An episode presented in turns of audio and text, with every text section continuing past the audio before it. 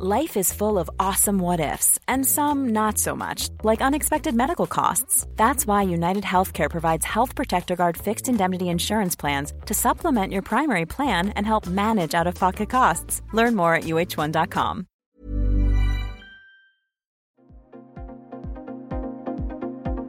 Ils sont au cœur de l'actualité ou la décrypte. Prenez des nouvelles de la France et du monde avec Fil Rouge, un podcast du Dauphiné Libéré.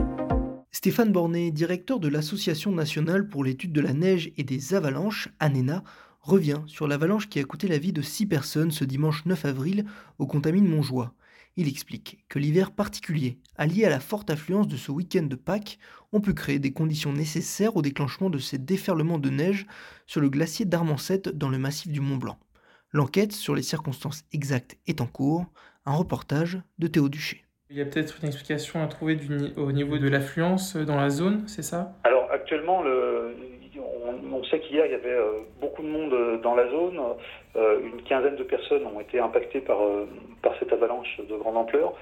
plus de 80 personnes étaient présentes la veille au, refuge. la zone est très skiée. la traversée des dômes de Miage et la descente par le glacier d'Armancette, c'est quelque chose d'assez. C'est une classique un itinéraire qui est, qui est, qui est vraiment fréquenté. Euh, la période en plus euh, porte vraiment euh, à, ça. C'est le week-end de Pâques, c'est traditionnellement un des derniers week-ends consacrés au ski de rando pour, pour beaucoup de pratiquants qui ensuite vont se tourner vers d'autres sports. Euh, et là, les, conditions, c'est vrai qu'on a, on eu de la neige, on a un enneigement qui est, très conséquent au-dessus de 2200-2300 mètres, avec euh, même par endroits des, des cumuls qui sont supérieurs euh, au normal de saison.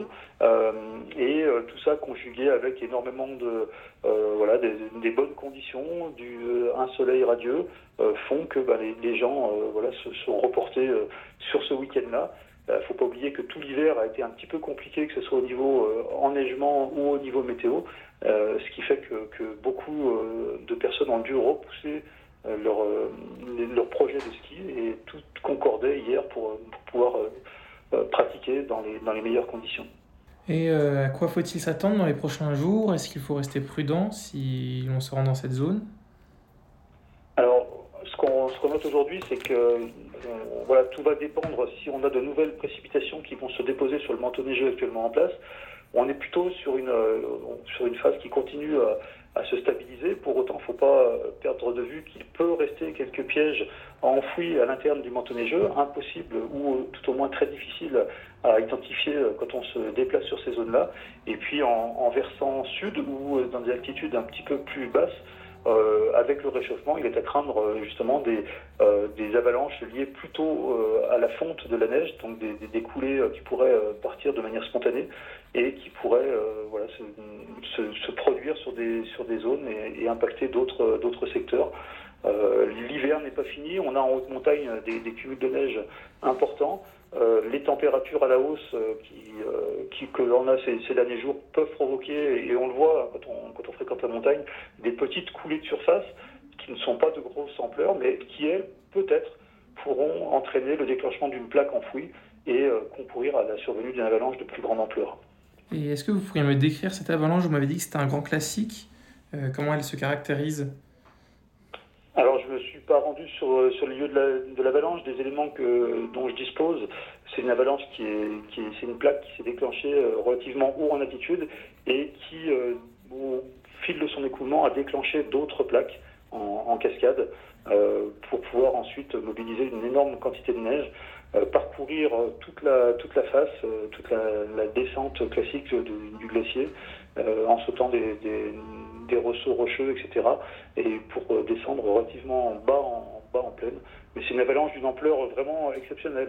On, est sur, sur quelque chose qui n'est pas du tout classique. On n'est pas sur une, avalanche euh, qu'on a l'habitude de, rencontrer. On a eu un hiver euh, avec des précipitations relativement importantes, suivies parfois de périodes de redoux et donc de pluie jusqu'à très haut en altitude. On a noté de la pluie à, plus de 2500-2700 mètres dans certains massifs, suivi ensuite de refroidissement, du retour de neige, tout ça entrecoupé parfois de longues périodes euh, avec euh, des précipitations complètement absentes, euh, donc une évolution du manteau neigeux qui s'est fait sur plusieurs directions, sur plusieurs schémas. et puis on note aussi que beaucoup des précipitations neigeuses sont tombées avec pas mal de vent.